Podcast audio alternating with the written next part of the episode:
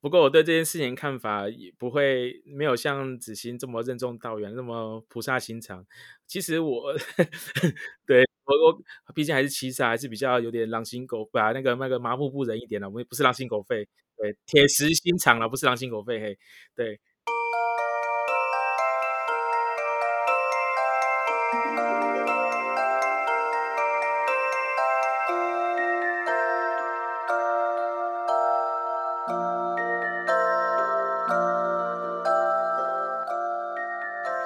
来到紫薇会客室。我们希望透过现代化与科学化的紫微斗数，经由学习与实践，解决我们人生中的大小事。大家好，我是林夕，很高兴今天我们三个人又聚在一起，要跟大家说说聊聊。嗨，林夕，嗨，大家好，我是子欣。Hello，大家好，我是小鹿。耶，好棒哦！不用 Q 你们，很自动耶。好哦，今天要来碰触敏感的话题喽。OK OK，多敏感呢？但我不知道大家会不会觉得我们在蹭流量？哈，就是啊，前一阵子理科太太就是她想要开一门理科太太的智商笔记课程，主要的上课内容呢，她说我不是智商心理师，不能帮你智商，但我在智商室的另一头和自己搏斗了一百多个小时。我想以学姐的身份分享我的笔记，陪你走过这一段。哎呀，我说小鹿啊，你觉得我需不需要担心客户找我咨询一个小时之后会跑去开课嘞？其 其实我觉得，哎，在在我们那个授课过程当中，确实有发现这类型的事情啊，就是，哎，阳性的学员，其实在学完了以后，有没有可能只是短短的基础班的时数，或者是说经过了一次的咨询。就很希望也透过这个工具去帮人家做咨询，去应用在那个亲诶周遭的亲朋好友当中，所以确实是有啦。那个还没看到有些蛮多，尽管对这个工具还是不是很熟悉，可是却很还蛮敢用的哦。通常是阳性的人会做这些事情，这样。对我也有遇过，上过一堂课就拿这个去把妹的。我有遇过是直销，然后他用的是也是用这样子，就是命理，但实际上。当他用免费，然后让大家去，可实际上去了之后其实是增援，就是我也遇过类类似这样子。他有增援成功吗？哎，我不知道，因为我没有去，我没有去增援的现场。是哦，啊，没有关系，你问他一下，我很想知道。好哦，好哦。那小杜，你觉得就是你看到这个话题，你会会有什么感受？就是好像咨询跟智商在我们身上。观的观点可能会是不是会跟其他人不一样啊？其实，在前面几集有请，因为我的在紫薇人物面对面这一集里面有有邀请到一位智那个心理智商师嘛，其实里面就聊到，确实咨询跟智商它的定义。是不太一样的。然后其实一般的人不能用“智商”的这个词、这个名义来做这个咨询的服务，不然会扯到一些法律上的问题。所以确实它是比较有一个在法律上有一个清楚的界定。那当然了，我们自己在自诩我们是紫微斗数的咨询师，其实我们就刚刚聊到的，我们会自诩会透过一些方式、一些心理学的。手段，或者说是用紫微斗数一些工具，然后去协助别人去解决他们心理上上的问题，或是生生活上遇到的困难。那当然啦，这就是我觉得这就是华人世界很很常常发生的一件事情，就是大家心理发生问题，心理有些疾病，大家普遍不会先去找心理咨商师，或是寻求。那个医师医疗上面的协助，而是直接会去庙里面找庙公啦，找命理师啊，找乩童啊来拜拜，去寻求这些帮助。当然，我觉得这是跟文化关系、文化背景有很大的关系。然后也不能说这是对还是错了，对啊，毕竟在命理心理咨商师在这个在台湾里面，他有国家正规的一个训练规范，然后去做一个考照跟认证。可是命理师却没有，然后也没有所谓的什么鸡同证啊，还是什么庙公证，我相信应该是没有这些东西了。对啊，嗯嗯嗯。但但道士好像也要考试，对不对？还要上上刀山是吧？好像有看过类似报道。对，好像有类似的东西。那子欣呢？我自己哦，因为我觉得每个人可能看东西的角度好像有点不一样。那以我自己的话。我觉得我学命理，就是开始成为命理师之后啊，其实对我来说是在培养一种同理心。也就是说，有时候看一件，当我在看一个现象的时候，我可能会开始去思考这个现象或是这个当事人背后他的一个心理因素是什么，然后那进而从心理因素来做，就是来做一个切入点。因为就好像说，人家来找我做算命啊，那算命的时候就是一个通常都是遇到一个人生卡顿的状态嘛，就是可能是事业卡卡，或者是爱情卡卡。那有时候是卡到就是动都动弹不得的状况。那可是同年同月同日同时生人这么多，却不是大家都有一样的现象。可是通常它会带有一种背后的一个心理因素，或是一个惯性，或或者我们讲说那叫做路径依赖。好，就是可能有时候我们会不自觉的、不自觉的把我们过往的经验值复制在自己的身上。我记得。以前我看过一本书哦，就是他那边写说，从此不再复制父母的婚姻。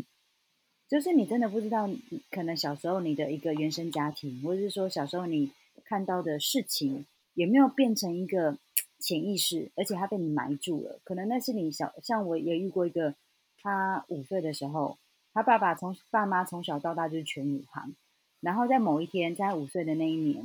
他妈妈突然从他生命中消失。然后呢，就再也找不到妈妈了。那当然，他妈妈后来有带他跟姐姐去去百货公司买东西。可是他突然就感受到了某些确定的事情，突然在那个当下消失。然后后来他其实完全忘记这件事情哦。然后一直到说来找我做咨询的时候，他才想起了那个过程。因为他来找我的原因，就是因为他的婚姻卡卡了。对啊，所以有的时候我们。遇到的一个卡卡的状态，它可能有代表他背后的一个心态，或是一个路径的依赖，所以我就会觉得说，有时候啊，就是像刚刚可能，呃，我我看一些就是李克太太的一个标题，就是疗愈要从，就他是写说觉察要从疗，哎，他是说觉察从疗愈开始，是吗？呃，疗疗愈人生，对对对。那但如果以我自己的角度来看，我觉得哦，其实疗愈自己的开端叫做觉察自己。那觉察自己是觉察到自己其实曾经有的路径依赖，所以像我刚刚举那个那个我的 case，因为他就是察觉到了自己的路径依赖，然后他才开始去找答案，跟开始去原谅自己，或是说原谅他的父母，对，然后我觉得才开始重新转，开始转动他的那个爱情卡顿的状态，所以有时候我觉得就是呃。当我们就是去做任何的咨商也好，或是开始去做一些些开启疗愈的动作也好，其实啊，在这个开启之后的一段时间内，我们可能必须要花时间跟自己对话，或是向内探探求，而不是开始马上很快的在外在世界中找答案。就是我们把那个本来应该是要跟我自己对话的时间，我们又开始很急于的向外。有时候有可能不知不觉间，其实我们开启了我们的另外一个路径依赖，或者说该开启了另外一个惯性。结果这个惯性呢，反而导致我们终端疗愈自己的机会。我觉得这个是我觉得我反倒在这个过程当中，我看到的是，如果我需要帮助，那其实我要最最需要帮助自己的地方，来自给自己更多的时间，而不是更快的跟别人靠近。这是我的感觉啦，嗯，我这样是不是又太太那个劝世了？忍不住又开始那个，就是觉得会觉得舍不得，就是会看到这些苦，会觉得替他们舍不得，嗯，对啊。不过因为嗯，该怎么说呢？其实这一次感觉媒体报道，我不知道大家一般人怎么看。然后虽然我也有看一些，就是李克太太的脸书上面有很多人。或者是说，好好这个脸脸书的粉丝页也是很多人上去，就是讲讲了蛮多很气愤的话啦。那但是好像媒体报道出来，就是这次这样子的事件引来那个批评声浪最大的，都说是专业人士嘛。那有各大专业人士都跳出来说话。可是你知道，我看到这样子的报道的时候啊，我我心情挺复杂的。因为其实我觉得像我们的身份，我们毕竟没有国家证照认证嘛。那紫微斗数应该怎么说？被算在民俗的一个范畴里面。可是我我们唯一得到认证，就是说哦，那个科技紫微网，我们的师傅 给我们一个咨询师的资格，让我们可以呃，就是为呃，就是为一般的民众来提供咨询服务，或者说提供教学这样子的呃内容。那对啊，我就是觉得我们身份好像有点尴尬，也不是真的，就是像那些专业人士那种什么律师啊、心理师啊，要经过不知道多久的培训。那你们看到这样子的呃新闻出来的时候，就是像我们这样尴尬的身份，你们你们有什么特别的感受吗 就是当然，其实像就是因为我们毕竟就是科技紫微网的一个认证咨询师啦。那坦白说，我们确实也受过一定程度的一个一个熏陶，或是说命理的培养。我觉得这一块是一定有的。那我我其实我印象最深刻的，其实是在就是老师跟我们讲的那个咨询师三界，就是说我们有时候不要把自己投射进去。我觉得这件事情其实还挺重要的。那我觉得对我来说最好的方式，是因为因为紫微斗数，我有个命盘。所以呢，我我是借由这个命盘来了解来咨询的人，所以对我来说，我总是会提醒我自己说，我要尊重对方的命盘，我要理解其实他的人生路是他自己选择的，但是也感谢他选择了在这段时间来找我，让我陪他，就是帮助他继续往前进。所以我觉得，呃，我觉得我跟传统的命理老师的。呃，跟传统的咨询师，我觉得或智商师的差异，我觉得就是可能有一个命盘让我觉得好像有所本，然后跟一般的命理师比较起来，我觉得也感谢科技紫微网的这种现代化的一个教学，所以会让我觉得更有底气。那另外就是，我觉得其实现在这种高科技产业，我们因为太讯息太多，然后太快速。所以呢，我们太多从外来的事物了，那我们变成可以花在自己内在的时间，真的越来越少，越来越少。就是譬如说，你你会想象说，可能你就是某一天的早上，然后呢，你就只是在一个公园内，然后走来走去，走来走去，而不用任何的手机，不回任何的 line，不回任何的讯息吗？其实我觉得高科技它取它。它给了很多的便利性，可是确实也让我们更少时间跟自己相处。那我我在想，我如果发生这种状况，有可能是因为我被绑架了。对，就是就是我们其实没有办法，我们没有办法没有手机。那比如说我们现在你看在捷运上或在火车上，哪一个人不是低着头就是看着手机，然后看那这个手机通常都是对外在连接啊。你看连打手游都会有组队。一起打，对不对？然后，所以我觉得他那个连那个连接其实都是往外，而不是往内啊。我觉得是，也就是说，为什么现在的人啊，多多少少都有点忧郁症的倾向，或是说都会有一点点心理上的困顿。那那我觉得命理老师的好处就是，因为很多人不觉得自己生病，但是这些人需不需要聊聊？需不需要找人聊聊？我觉得他们是需要的。所以他们可以借由，比如说，哎，年底的时候来找命理老师排排流年啊，算算明年运势啊，开启这个聊天的话题，然后让让温度，好，这个人与人之间的温度在生命中重新燃起。那包括说，我真的也遇过很多，就是他被困在就是爱情当中的互相的情绪勒索，然后这个情绪勒索到甚至用自残的方式来呈现。然后在这聊天过程，他还跟我讲说，他真的有曾经想过要不要结束自己的生命。然后后来我就跟他说，我我我我只能跟他说，我理解你的想法，因为我看过他的，我知道他的命盘，所以我知道他的想法。那我懂他的感受。那但是我很开心，他现在还在，可以跟我一起讲话。那但是他回我的讯息是说，他其实对他来说在不在已经不重要。哇，我又觉得说。天哪，那我更感激，就是有这个命理老师的身份，让我可以帮一个其实他没有病，他只是受伤了，然后但是可以借由这个聊天的过程当当中，不要让他从没病变有病，哦，所以我觉得哇，对我来说，他就是一个很任重道远的路。然后我很感激我的养成，那我很感激每一段缘分。这是我自己觉得，身为就是没有国家认证的咨询师的一个感受，我自己啦，嗯，哇，好详细哦。哎，你怎么都听到这种很很很很激烈的？就就，但是因为他的激烈来自于说，我要先尊重他的命盘嘛，就是说，就是我不我没有带有色的眼眼光来看他的对与错，或是老师常说不要不要急着下评断，所以我觉得是那个咨询师的养成，让我觉得我的不下平凡，然后让他愿意跟我倾吐更多的事情。嗯，对。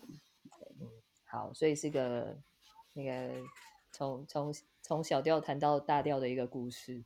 对对对，就是我觉得我可以救，可以救，我可以救更多强尼戴普这样子，不用断。我们也很想救很多强尼戴普，或者不用断。好，他们可以，他们决定不上诉了哦。对对对，我觉得我可以救我身边有跟强尼戴普有类似个性的人，然后可以更快的开启他们的人生，我觉得很棒，真的。好不，那小鹿，因为你好像还有一个很特殊的身份，除了你在做命理咨询、命理的教学之外，你的特殊的身份会不会让你看我们这种没没没有国家证照的咨询师有一个新的见解？其实其实是不会啊，但就。你看嘛，像会你也敢讲对吗？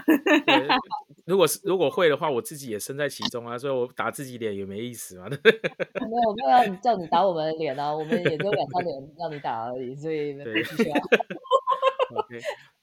不过我对这件事情看法也不会没有像子欣这么任重道远，那么菩萨心肠。其实我 对我我毕竟还是七杀，还是比较有点狼心狗肺啊，那个那个麻木不仁一点的。我们不是狼心狗肺，铁石心肠了，不是狼心狗肺。嘿，对。对，然后其实我是从想从一个角度来看，就是因为刚刚就像刚刚林夕有提到，我除了就是命理师、职位读书咨询师这个身份之外，其实我有在企业协助企业做教育训练嘛，然后也有跟劳动部的一些职能发展，然后有做一些连接。其实我们在成立之前，我们有成立一个一个学会，叫做就现在紫微推广学会。啊，这个学会其实最主要也就是希望能够希望把紫微斗数能够推展到一个。更现代化、更科学化，然后而且是能够被普罗大众所应用，甚至可以运用在职场上面，是可以得到被验证跟认证的一个阶段。所以说我那时候透过就劳动部的一些系统，然后去通过了一个叫做 TTQS 的一个那个人才发展的品质管理系统的一个认证，然后进而去想要透过劳动部的一个认可，然后让紫微斗数变成是一门可以。像是技职教育，或者是说像一个教育培训，可以让它变成一个系统化的一个学习跟认证。以后通过这个课程出来的学员，他是可以，嗯，他是比较可以有一个。认证的品质在，然后有所训练出的出来的学员，他是有品质的，而且是可以应用在市场上面的。所以说，当初我是蛮想要推广这个东西，然后想要让这个教育变成更有制度化，对啊。可是当然这不是那么容易，因为在国家就是就是就就是在国家政府的一个。认证的分类里面，其实紫微斗数这个工具，它比较偏向是文化部的范畴，而不是劳动部这种技职技能的这种范畴，比较偏向文化部这种艺术，然后文学这种文化类型的范畴。所以老实说，做起来没有那么容易，因为艺术这种东西，它比较没有标准，它没有所谓的。你往你，譬如我举个例啊，比如说画画好了，画画到底是美是丑，其实每个人看法都不太一样。他没办法说哦，你今天画的这这这棵树，它的那个宽度是几公分，或者说它几片叶子，它你这这这这棵树有多好看，其实它没办法用很数据的方式来看，只能用很直化的方式来证明。所以我在紫微斗数的界定里面，就有点像是这个概念。没办法用一个规范来去做一个认证，所以确实是比较不容易了。所以，可是对我来说，紫微不管是命理工具里面，不管是紫微斗数了，还是易经，还是八字，甚至东那个中西方各各自的一些这些命理工具，其实我觉得它都有各自它的用用处。都有各自它的发挥的面向啊，可是都能够解决问题，它就是一个很好的工具，所以倒也不定不不需要说非得要做什么样的认证啊，重点是它好用，然后可以解决问题，我就觉得就很不错了，这样子。好哦，对啊，刚刚小鹿讲到文化的时候，我都我都觉得好像是什么班兵啊，还是什么拉二胡啊、拉小提琴这一类的。对对对对对，就类似这个概念。对，好，所以这种状况下，我们只能爆出我们的那个师门，对不对？没错。对，就好像呃，那些音乐家会讲说，呃，哪哪个学校毕业的啊，然后那个呃，在上过多少大舞台啊之类这种哈。好啦，那我问问了两两个同事问那么多，我也来说说我自己的感受好了。就是因为命理它是真的是一个非常私密的个人化服务，然后因为大家的命盘都不一样，然后除了命盘不一样，你还成长的背景还有可能不一样，所以就算呃同一个时辰出生的人，其实也会因为呃肤色啊、种族啊。然后，或者是说你所在国家的社会体制，然后你的家庭遇到的经济地位，甚至你爸爸妈妈的命盘，你兄弟姐妹的命盘，你是第几个小孩，这些都有关系的。所以，其实呃，像这样子的工作性质，如果说用将心比心啊，还是分享个人经验来想要达成这个咨询的结果的话，其实恐怕会带来更多的麻烦啦。所以。呃，这种事情还是最最好是找专业的来聊聊，这样好不好？找专业的，找我们哈，我们就是专业的。当然，这个时候呃，越到那个呃农历过年，就是我们命理师的旺季嘛，哈，就是最高纪录，我一天算过六个人，真的是算完我真的都觉得要烧香了这样子。可是其实这样子的经验，我我也看看到自己呃身上背负的责任，其实。呃，我有有有时候严重一点，真的是背负人命，就像 子欣刚刚讲的那么那么严重的 case 啊，哈。好，那所以我觉得就是看过那么多的人的命盘以后，我更会体会到说，呃，其实这样子的工作其实非常非常需要经验，服务经验，而不是被服务的经验。那呃，每每次我们看到很多命盘，然后他身上遇到的状况的时候，真的是。我觉得每一次都在教我们要学会谦卑，然后学会去了解现在此时此刻到我们眼前来的那个人，他他真心的愿望是什么，然后他害怕的是什么，才导致他现在有这样子的问题来找我。那我们我们能够做的就是提醒，就是用对对方适当的方式来提醒他，不要让命盘封印了他自己，然后要想办法发展他自己。那讲到发展就很抽象了，可是我觉得有有一个比，如果如果用数字来讲的话，我会觉得一百个人来找我咨商，最后可能发展出一百二十种不同的结果。我这样讲是有点夸张，可是意思是说，其实每每一张命盘也都有可能很多种不同的可能性，有可能跟我们聊完以后，然后他有听懂，所以他不但可以发展出我们在呃咨询的过程里面。谈好的目标啊，未来啊，他可能还会帮自己想到一些更正面积极的结果，所以才会呃，在我们的客人结束咨询之后，其实通常都会有呃介绍他的身边的朋友再来。我觉得这也是很欣慰，而且我觉得也是一直守着我当初入行的初衷。因为那当初我会想要入行呢，你也知道我很我很渺小，那时候我刚刚呃，应该是刚刚离开金融业吧，对，所以。我我并那个时候还是个三十几岁的，这应该要叫什么壮年吗？稍微年轻一点的壮壮年，青年青年青年青年是吧？我现在才算壮年了哈。好，所以那个时候的人生之历啊，或者说我我甚至要说我当时受到人生挫折，说真的不算很多，所以我能够提供的帮助，其实你要说我要在那个年纪里面很很有雄心的壮志的说，我未来会成一个很有影响力的。呃，咨询师嘛，我觉得我也不敢，而且大家知道我是阴性人哎，对啊。好，那可是我当时的想法就是说，如果多一个人来给我算，我因此可以改变他的生命，那救一个算一个。所以就是，哎，这种课程，呃，不，这种这这种呃，该怎么说？咨询的经验啦，其实还是由我们咨询的提供咨询的人来跟大家分享，可能会比较到位。因为有时候，哦，我跟我跟被咨询的人讲的某些话，你会不知道为什么我要这样跟跟他讲。其实我们在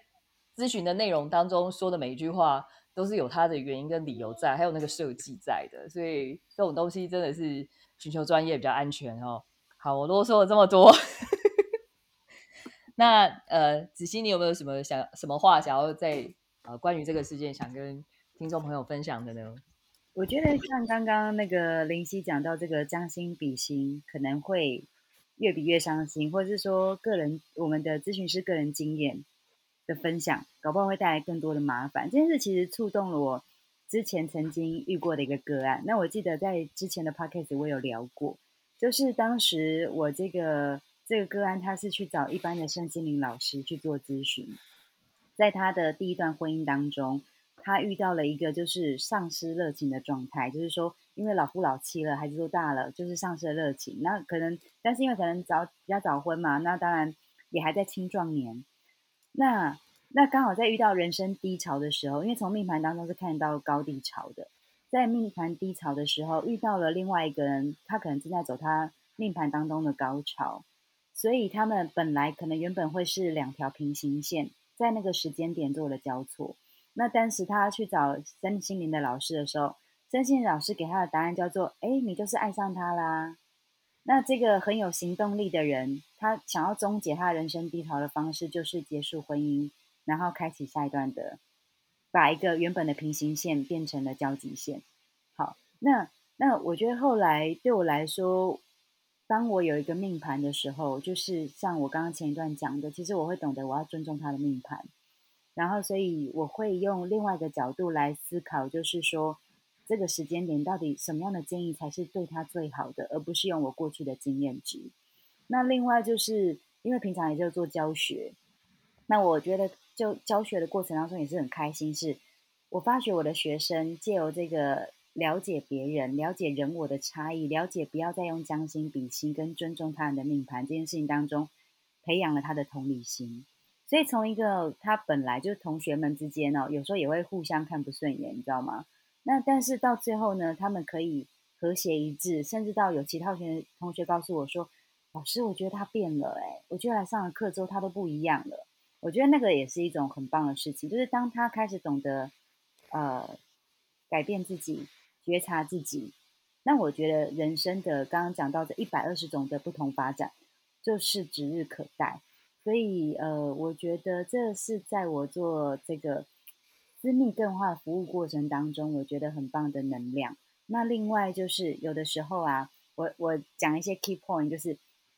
到底你是一个想要平平安安的人，还是你是一个期待戏剧事件的人？也就是说，当我们遇到人生当中，像我刚刚讲到那个被亲了的双方，然后到最后要用很决绝的方式，让自己头破血流的方式来表达爱与不爱。到底这个问题是出在对方的身上，还是其实是你自己想要的戏剧事件呢？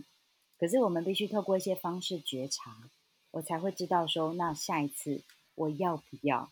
我是要平安，还是我要的是戏剧事件？那另外，我觉得从命盘当中也看到是有些时候证明你错我对，它是一种路径依赖。可是这个路径依赖哦，可能会造就更多更多的。误会，或是悲伤，或是或是或是遗憾。所以，如果借由觉察到，原来我这么在乎我是不是对的，然后也就是下次当我遇到这个事情的时候，对不对？也许不会是我最重要的事情，而是这个人我在不在乎，然后我愿不愿意为他放下我的路径依赖。我我觉得这个也是一个，当你们来做咨询的时候。那借由你的命盘，其实你们会看到真实的自己，然后进而找出一个最适合你的发展方式。这这是我在我的感觉。那小鹿最后有什么什么什么话想要叮咛一下我们听众呢？其实我以我的感觉，其实就像前面有聊到。华人的世界还是比较喜欢从宗教或从命理的方式来去解决我们内心自己的问题，然后那当然心理学也可以做到这些这些的事情。那可是他的方式却又不太一样。如果因为我相信各位听众朋友应该不太有去做过心理智商的这个过程，可是我们应该常常看到电影里面，尤其是好莱坞啊，或者是这些西方电影里面，常常会看到所谓的智商到底是什么样一个情形。其实智商就是一个在让我们自己去找到自己心目中自己真正想要那个答案的一种。一个方式跟模式吧，然后答案是由自己说出来，然后尽管好像答案是显而易见，可是身为一个心理医师，他没办法直接讲出来，必须由那个有对象、有去咨询的人、被咨询的人、被智商的人自己去个诶有个案去自己去察觉这样子。那当然，重最主要的希望达到的效果，都是解决我们内心心。解开我们心心里面那个结嘛，对啊。然后我这边是其实想要跟听众朋友分享，当然命理学它有命理学的范畴跟规范，它可以做到某些事情。它心理学其实也可以做到某某种程度，然后甚至是可以解决我们一些心理上的问题。那当然，其实好像都逃脱不出来两两个层面，一个叫做我们讲的求全跟归咎。我不知道听众朋友有能不能够得。能不能够清楚的理解这两个词的意思哦？我刚刚查了一下字典，其实我觉得还蛮蛮有意思的。他他说求全，求全是一种人的思思维模式，基本上他是希望把事情做到完美。它反映到我们对生活生活那在在人类生活当中对事态发展的积极性。OK，想要去求追追求追求一个进步跟完善的一个精神。所以说我们在在。会去做做做命理，会去做心理智商，其实都会通常都是发现我们可能在职场或生活当中有些，甚至感情当中可能有些不完美，或是有些缺憾，然后希望去补足它。可是如果说自己不能没办法找到自己知道自己所欠缺的那一块的话，这些事情可能会反复出现，就变成我们会反复的去寻求，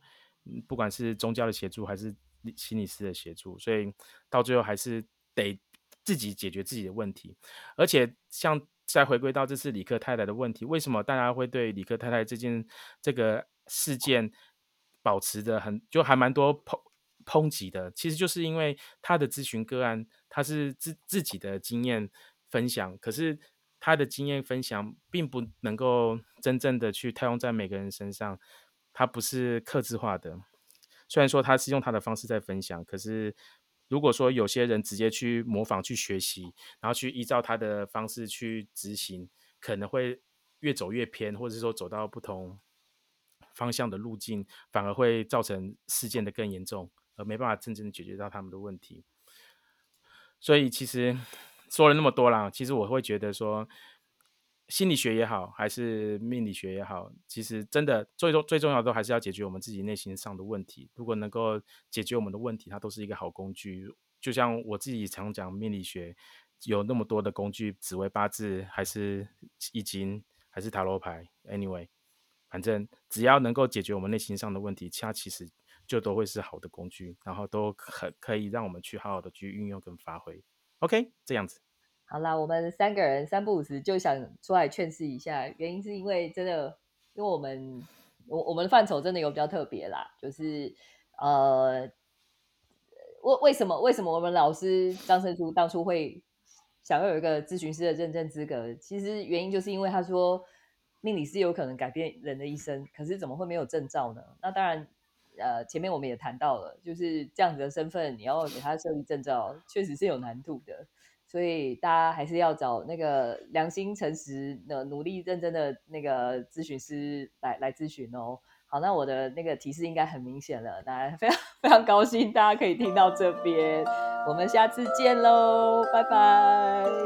下次见，拜拜，下次见，拜拜，画一个比一个可爱，